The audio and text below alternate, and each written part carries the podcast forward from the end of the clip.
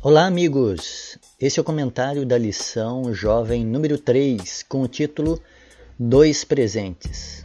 A sexualidade ela tem suas fases. Diferente do que alguns teóricos afirmam, a sexualidade humana começa na infância. Muitos teóricos dizem que o sexo começa ali na pré-adolescência, né? Por causa do envolvimento sexual. Isso da sexualidade começar na infância é porque a sexualidade não se resume ao sexo propriamente dito. Na infância, na fase da primeira infância, é que começam as primeiras percepções de gênero, por exemplo. Vimos no estudo anterior que a premissa básica da sexualidade humana, que é colocada ali na revelação das Sagradas Escrituras, é que Deus criou macho e fêmea, Gênesis 1, 27. Essa é a definição mais fundamental de todas dentro da sexualidade. E é a anatomia, a fisiologia, o fenótipo humano ou a expressão externa né, da genética de homem e mulher que irão definir esse gênero e estão ali perceptíveis já na infância. E as distopias? Essas distopias nós vamos discutir em uma outra postagem desse podcast mais adiante. A segunda infância é a fase seguinte da sexualidade humana e é marcada pelo comportamento aprendido. As crianças nessa fase não têm hormônios o suficiente para o despertamento sexual, mas se comportam a partir da educação e comportamento aprendido dos pais ou indivíduos do seu círculo familiar. Note que a genética já fez o seu papel, aí entra né, as influências do círculo social, familiar e tudo mais. E a presença e o convívio com o pai, por exemplo, irá contribuir fundamentalmente para o patrimônio sexual do menino. A presença da mãe irá contribuir também fundamentalmente para o patrimônio sexual da menina a pré-adolescência, que é a fase seguinte, é marcada por uma fase da liberação hormonal. Nas fases anteriores, os hormônios estavam lá, mas em quantidades mínimas. E agora, na pré-adolescência, eles sobem é, de uma maneira significativa na corrente sanguínea. E um dos elementos é o início do ciclo ovulatório e a menarca nas meninas e outros sinais físicos. Os meninos, da mesma forma, possuem seus sinais no corpo dessa ação hormonal. A liberação hormonal de testosterona, HGH, androstenediona e nas meninas exclusivamente do estradiol, progesterona, FSH e LH vão amadurecendo sexualmente rapazes e moças na fase da adolescência. A juventude é marcada pelo ápice da formação física e desempenho intelectual, cristalização da personalidade e várias outras características do ser humano. A sexualidade é uma parte apenas dessa cristalização do indivíduo, né, que é o homem e a mulher. Com a evolução desses sinais no corpo dos indivíduos, surgem também as necessidades emocionais os relacionamentos de namoro, noivado e casamento são a conclusão desses eventos fisiológicos da sexualidade. Mas a vida de uma pessoa não se resume à sexualidade. Todas as fases que mencionamos de um indivíduo passam por amadurecimento em diversos aspectos intelectuais, emocionais, físicos, espirituais, onde a sexualidade é uma fração dessa integralidade que é o ser humano todo. Da mesma forma, seremos inexatos se afirmarmos que a vida de uma pessoa se resume à sexualidade. Há eventos como namoro, noivado, casamento e reprodução, porque há muitas outras coisas na vida humana, né, no indivíduo, na integralidade do indivíduo, além de namoro, noivado, casamento e reprodução. Quando Deus criou o ser humano no contexto original de perfeição, e sem a presença do mal, o ideal divino foi: não é bom que o homem esteja só. Gênesis 2:18. Mas depois do surgimento do mal, esse ideal ficou sujeito a novas circunstâncias por causa das alterações que o pecado provocou. Deus não espera que todos tenham relacionamento de casamento, tenham filhos. A vida de solteiro é uma excelente opção em nossos dias. A vida sem filhos é uma opção sábia nessa fase dos eventos finais, antes da segunda vinda de Jesus. Mas essa opção de vida, viver solteiro, não pode ser uma opção para a liberação sexual. A Bíblia diz, abre aspas, como pessoas livres que vocês são, não usem a liberdade como desculpa para fazer o mal. Pelo contrário, vivam como servos de Deus. Fecha aspas. Primeira carta de Pedro, capítulo 2, verso 16. Paulo orienta aos solteiros da Galácia: Irmãos, vocês foram chamados à liberdade, mas não usem a liberdade para dar ocasião à carne pelo contrário, sejam servos uns dos outros, pelo amor. Gálatas, capítulo 5, verso 13. Essa última fala de Paulo é muito reveladora para as relações cristãs. Ele orienta os crentes a não se envolver nas práticas carnais, prostituição, adultério, fornicação, orgias e etc. Mas diz que eles sirvam uns aos outros em amor. A palavra grega para amor aqui é ágape, o amor fraterno. No vocabulário da língua grega existem quatro palavras para amor. No português a gente sabe que amor é uma palavra única, mas na língua grega existiam quatro palavras para amor. Ágape, o amor entre pessoas sem vínculo de sangue. A segunda palavra era storges, o amor entre pessoas com vínculo de sangue, né? o amor familiar. A terceira palavra era agapau, que é o amor de Deus e das pessoas, né? dos indivíduos para com a divindade. E por fim, eros, que é o amor entre homem e mulher. Veja que no texto de Gálatas, Paulo diz: Sejam servos uns um, um dos outros pelo amor. Gálatas 5, verso 13, última parte. Mesmo estando solteiro, o crente pode usufruir do amor fraterno das pessoas.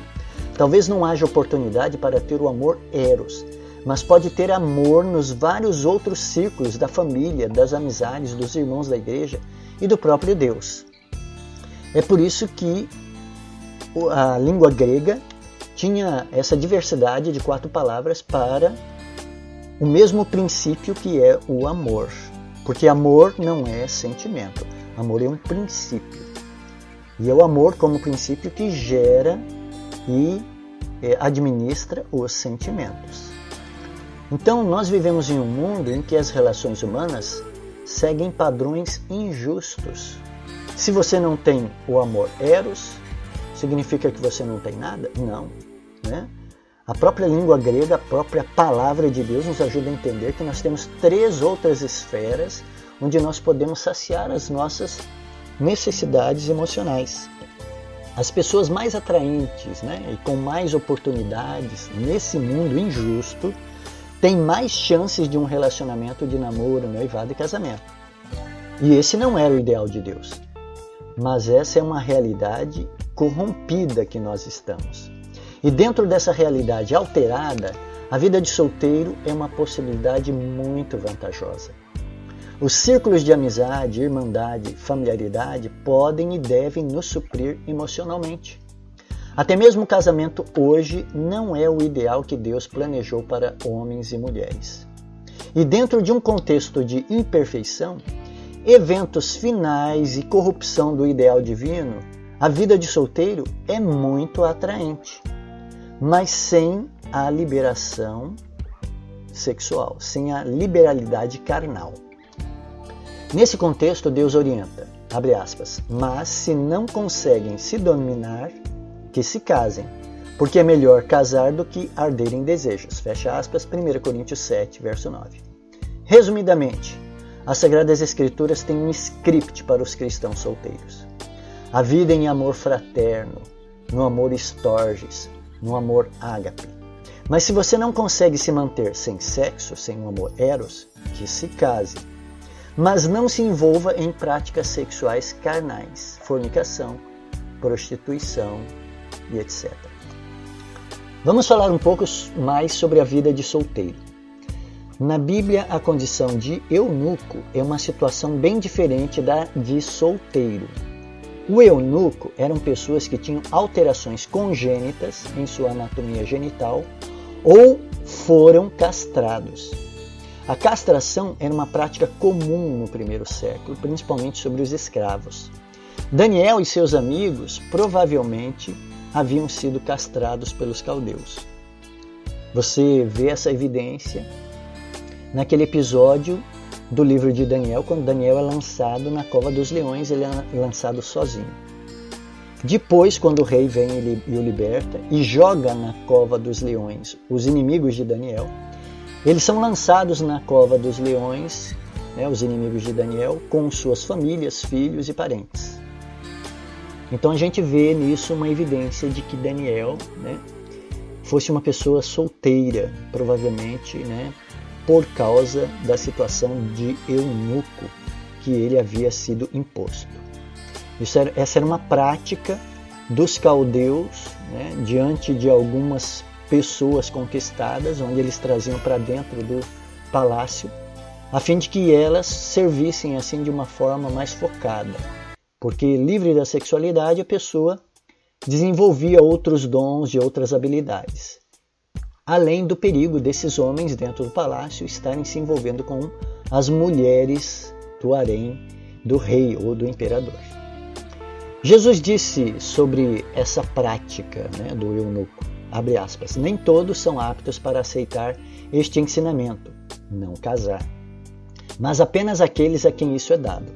Porque há eunucos de nascença, há outros a quem os homens fizeram tais, e há outros que se fizeram eunucos por causa do reino dos céus. Quem é apto para aceitar isso, que aceite. Fecha aspas. Mateus capítulo 19, verso 11 e 12. Veja que a última categoria era que pessoas haviam de se feito eunucos, ou se castrado por causa do reino dos céus. Talvez aqui Jesus estivesse falando de pessoas que vinham de movimentos ascéticos, como os essênios, e que haviam se castrado porque haviam imaginado ser isso um benefício espiritual. Mas a lei no Antigo Testamento não recomendava a castração. Entre os judeus, né, isso não era comum. Ser castrado impedia a pessoa de ser sacerdote nas cerimônias religiosas no templo. Levíticos 21, verso 20. Então veja que essa situação de eunucos era uma prática do primeiro século, pagã, não tem nada a ver com algo de nossos dias, mas que Jesus menciona porque provavelmente alguns judeus haviam se envolvido em seitas extremistas, as seitas ascéticas, e haviam ainda contato com pagãos que haviam passado por castração e eram eunucos.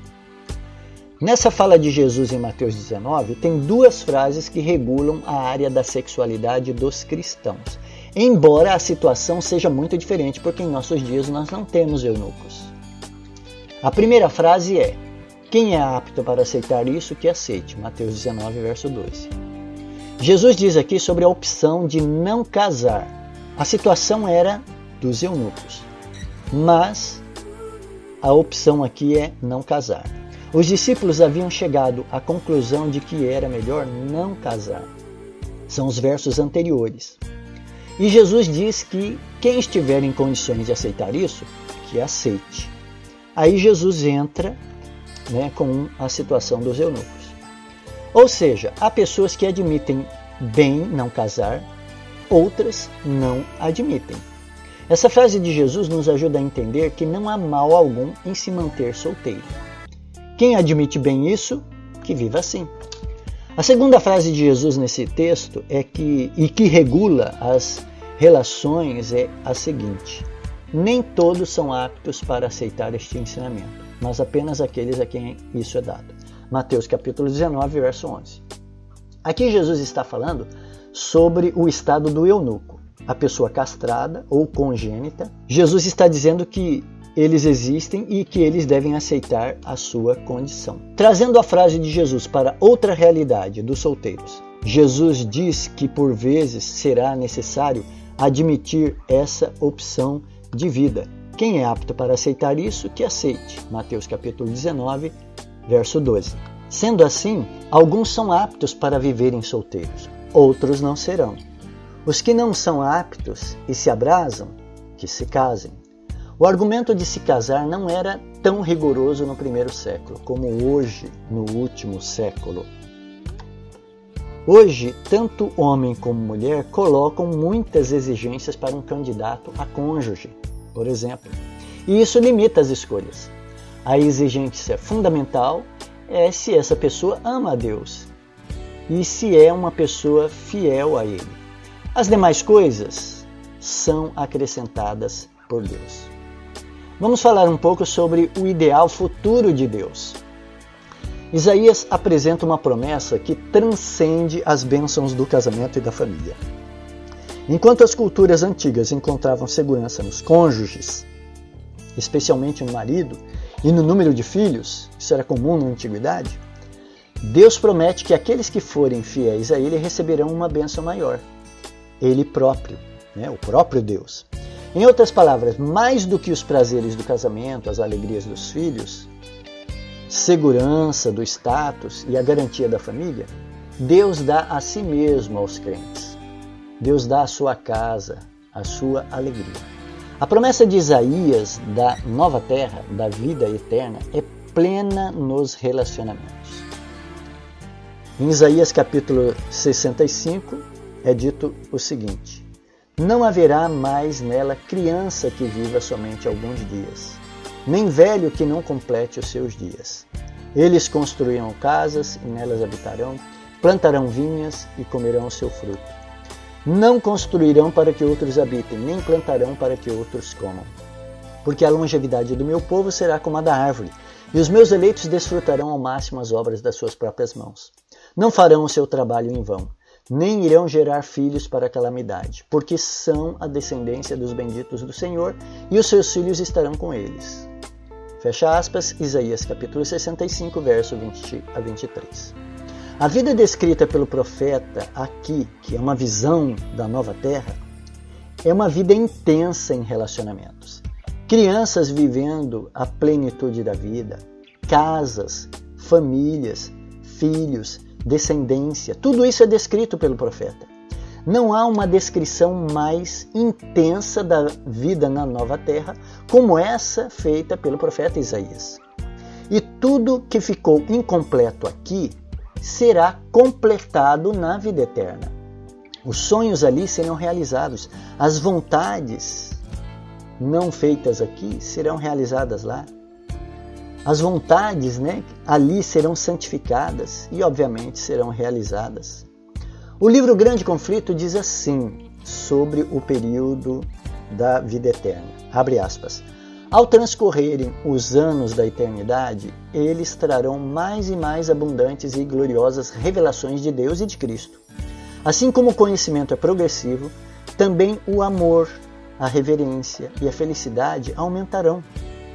Quanto mais aprendem os seres humanos acerca de Deus, mais lhes admiram o caráter.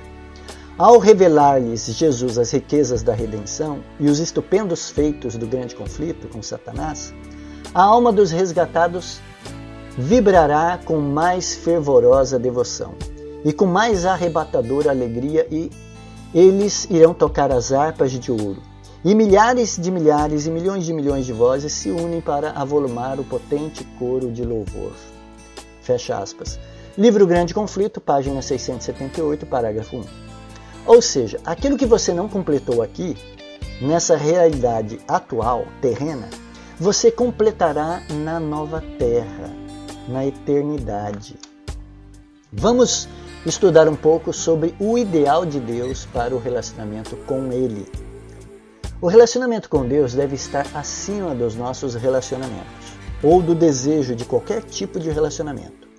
Nosso relacionamento com Deus deve ser maior do que o nosso status civil. Há muita expectativa sobre relacionamento e sexo. A vida não se resume a isso. A vida cristã, principalmente, não se resume a sexo e relacionamento. Os cristãos são chamados a entregar suas vidas para serem gastas em favor do reino de Deus. Foi nesse sentido que Jesus disse: abre aspas, todo aquele que tiver deixado casas, irmãos, irmãs, pai, mãe, filhos ou campos, por causa do meu nome, receberá muitas vezes mais e herdará a vida eterna. Fecha aspas. Mateus capítulo 19, verso 29. A própria vida neste planeta, cheio de corrupção e mal, nos impõe certas coisas. Alguns são privados do casamento, outros são privados dos filhos. Há pessoas que não têm saúde, outras não têm dinheiro. Esse é um mundo injusto. A vida que Deus nos planejou era perfeita. Envolvia relacionamentos perfeitos, pessoas perfeitas. Mas na realidade que estamos, às vezes Deus permite que estejamos solteiros. Para aqueles que creem que Jesus é o Senhor de suas vidas, o fato de saber que Jesus gerencia também seus relacionamentos, se você permite isso, nos dá a segurança de que se você está solteiro é porque é para a sua felicidade e sucesso. Por isso Paulo diz assim, abre aspas, gostaria que todas as pessoas fossem como eu, solteiro. No entanto, cada um tem de Deus o seu próprio dom. Um, na verdade, de um modo, outro de outro. E aos solteiros e às viúvas, digo que lhes seria bom se permanecessem no estado em que também eu vivo.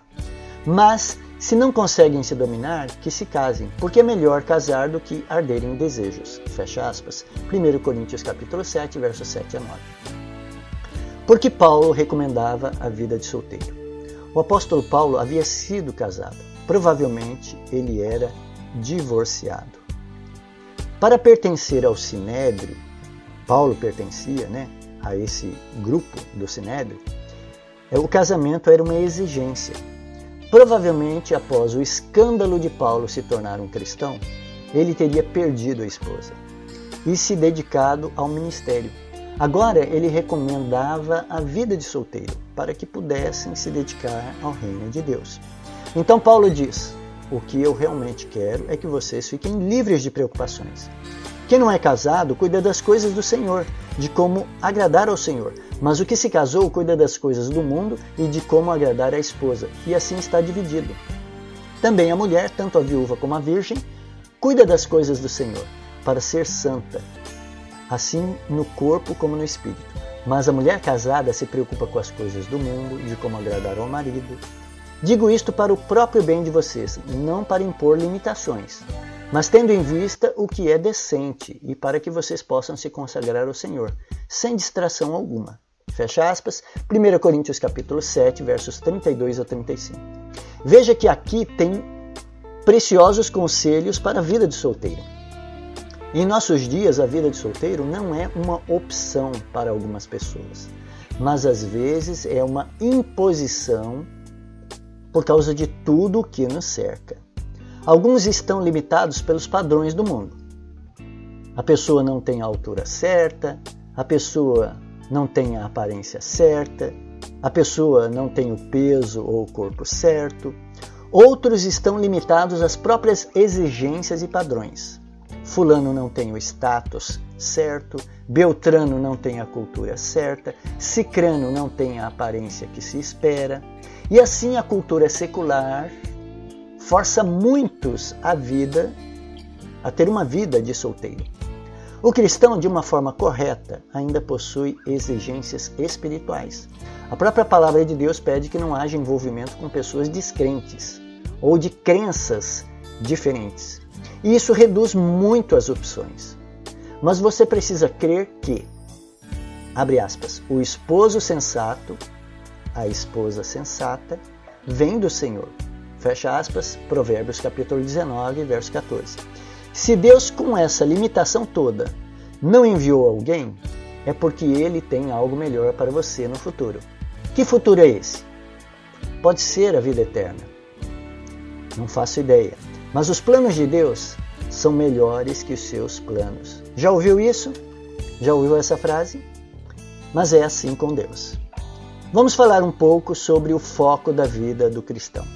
Se a sexualidade e o casamento fossem imprescindíveis para desenvolver santificação, Jesus certamente teria participado do casamento. Quando Jesus, nosso modelo e exemplo, leva uma vida de solteiro, precisamos entender que algo de bom existe nesse estilo de vida. É certo que Jesus tinha um contexto de missão. Ele queria manter o foco em salvar o mundo. Paulo também teve esse foco. Mas Jesus não viveu sem relacionamentos. Ele tinha amizades, até mesmo com mulheres. E isso em um contexto do primeiro século, onde as relações entre homem e mulher eram muito limitadas. Você vai lembra se lembrar do episódio do Evangelho de João, capítulo 11, onde Lázaro morre e quando dão a notícia que Lázaro estava doente, né, é, é dito de assim que Lázaro, a quem tu amas, né, está doente. Então a gente vê que Jesus tinha relacionamentos né, de amor, e era o amor fraterno.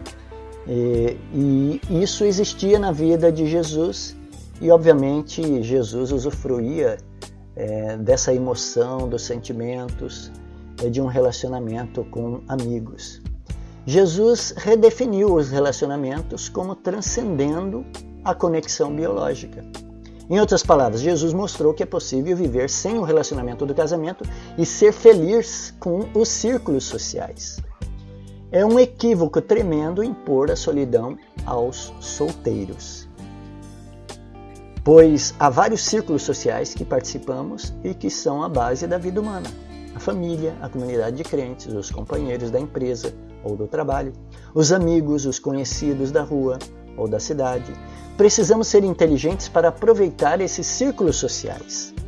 Às vezes, é o próprio solteiro, né, o próprio indivíduo que impõe a solidão a si, mas por, a gente vê aqui, conceituação, por ignorância. É o egoísmo dos outros e nossa prostração e baixa estima que nos faz fechar em si mesmos e imaginar a solidão. Os cristãos deveriam ser as pessoas mais sociáveis, as mais felizes e as que mais desfrutam do amor fraterno.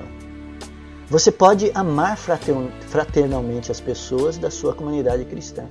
Algumas pessoas da sua igreja você vai estimar, outras você vai gostar. Mas Jesus nos ordenou a amar fraternalmente a todas. Voltando aos conselhos do apóstolo Paulo, na primeira carta aos crentes de Corinto, Ali ele ajusta o foco dos solteiros, dizendo que eles se preocupem com o reino de Deus. Ele diz, abre aspas, se consagrem ao Senhor, sem distração alguma. Fecha aspas. 1 Coríntios capítulo 7, verso 35.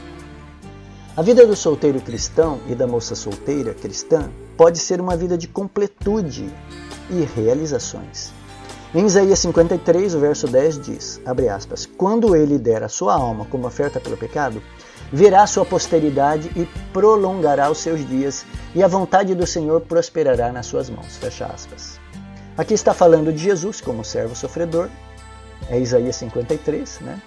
E embora Jesus fosse solteiro, a dedicação de Jesus para a glória, obra e missão de Deus fez com que ele tivesse uma posteridade, isto é, descendência ou filhos espirituais.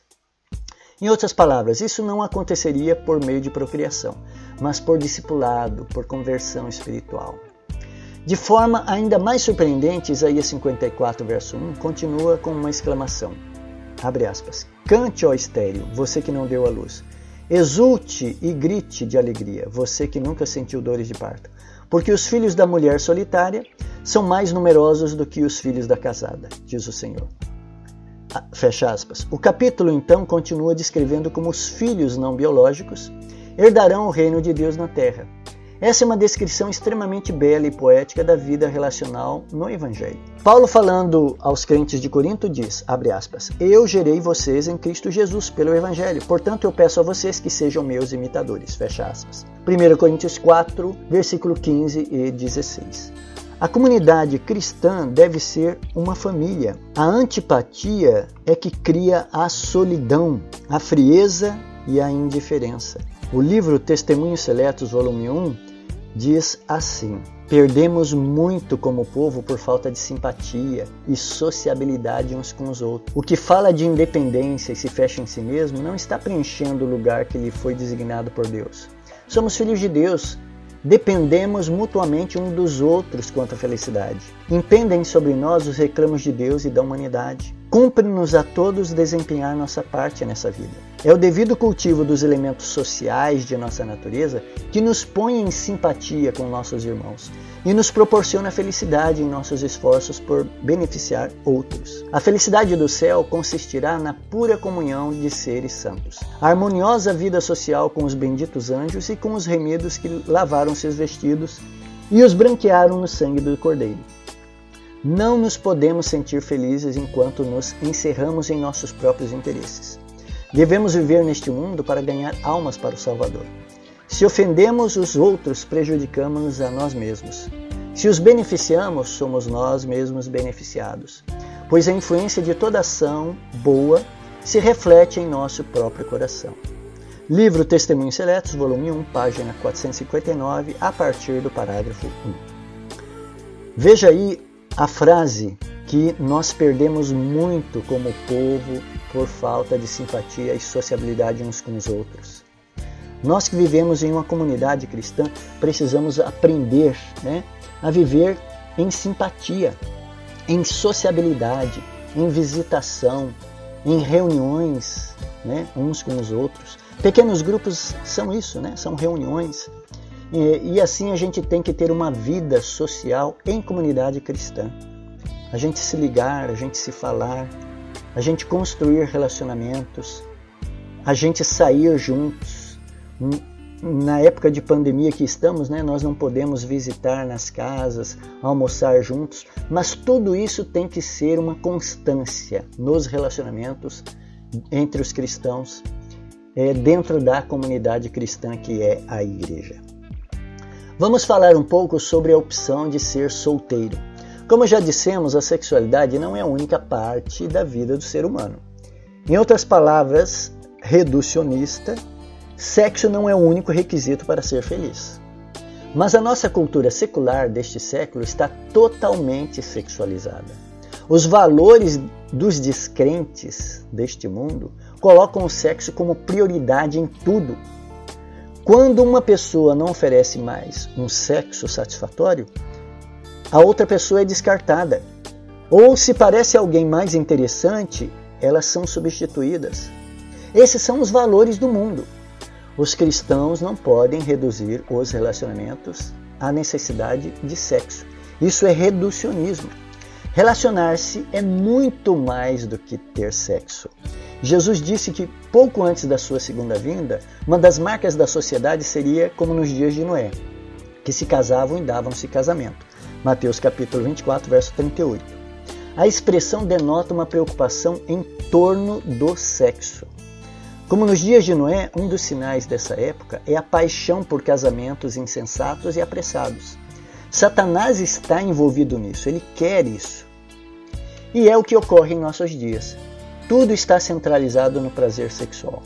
Por vezes, o cristão terá não somente de optar pela vida de solteiro, mas também de se abster de muitos outros hábitos. Não é porque você está solteiro que a prática do sexo antes do casamento se torna lícito. Os solteiros cristãos são chamados ao não envolvimento sexual antes do casamento. Os solteiros cristãos são chamados a não se envolver com pornografia ou sexo virtual. A Bíblia diz, abre aspas, fujam da imoralidade sexual. Qualquer outro pecado que uma pessoa cometer é fora do corpo, mas aquele que pratica a imoralidade sexual peca contra o próprio corpo. Será que vocês não sabem que o corpo de vocês é santuário do Espírito Santo? Que você que que está em vocês e que vocês não receberam de Deus e que vocês não pertencem a vocês mesmos, 1 Coríntios capítulo 6, versículo 18, Paulo aos crentes de Éfeso diz, abre aspas, que a imoralidade sexual e toda impureza ou avareza não sejam nem sequer mencionadas entre vocês, como convém a santos. Não usem linguagem grosseira, não digam coisas tolas nem indecentes, pois isso não convém. Fecha aspas. Carta de Efésios, capítulo 5, versículo 3 e 4. O livro Lar Adventista diz o seguinte, abre aspas, Nenhuma palavra deve ser proferida, nenhuma ação praticada que você não queira que os santos anjos contemplem e registrem nos livros do céu. Você deve ter em vista unicamente a glória de Deus. Fecha aspas, livro Lar Adventista, página 55. Vamos falar sobre estar solteiro, sim, mas sozinho nunca.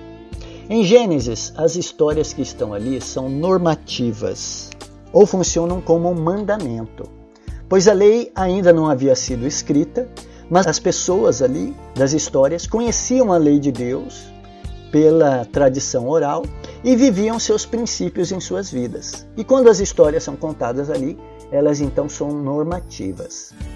Em Gênesis capítulo 38 e 39, nós temos duas histórias de Judá, que se envolve com uma prostituta, e de José, que se nega a se envolver com uma mulher casada.